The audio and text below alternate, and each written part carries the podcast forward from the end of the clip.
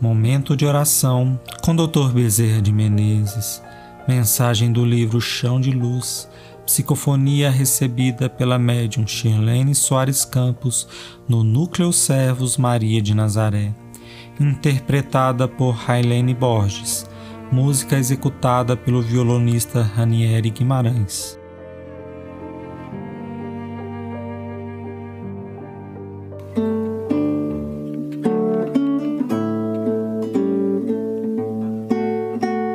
Tendências enclausuradas.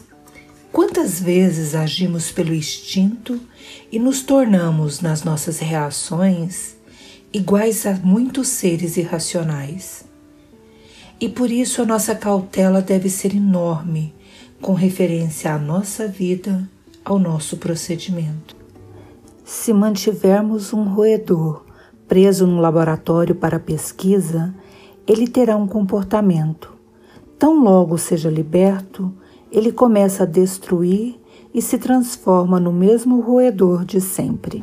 Se mantivermos preso um corvo, ele se alimentará com carnes frescas, beberá água limpa. Mas basta soltá-lo da sua gaiola e ele buscará novamente a carniça. Correrá pelos prados em busca de carne apodrecida. Se nós mantivermos numa jaula uma fera terrível, ela ficará limitada àquele espaço. Pode tornar-se até dócil. Mas se ganha os campos, ela se torna predadora implacável a destruir e a matar.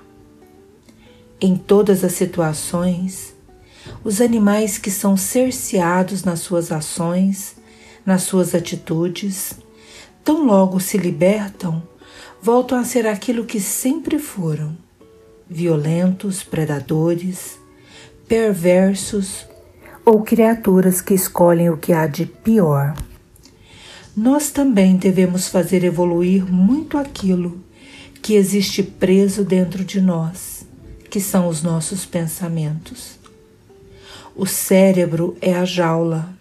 Os nossos pensamentos ali estão e muitas vezes não são extravasados. É difícil alguém identificar o que o outro está pensando. E se nós desejamos saber aquilo que somos, aquilo que existe realmente dentro do nosso espírito, basta analisarmos o teor dos nossos pensamentos, que saberemos perfeitamente se somos roedores, feras bestiais, corvos, predadores ou criaturas que estão em aprendizado, disfarçadas de ovelhas, trazendo lobos vorazes dentro da própria alma. Se queremos saber o nosso grau evolutivo, basta nos defrontarmos com os nossos próprios pensamentos e teremos nossa própria resposta para aquilo que somos. Temos que nos acautelar para podermos dominar, dentro desse corpo que nos reveste, as nossas más inclinações, as nossas más tendências, a maldade que ainda existe em nós. Tendências muitas vezes enclausuradas, mas prontas para serem libertas pelas nossas ações, se formos imprudentes, se formos descuidados no nosso prosseguir.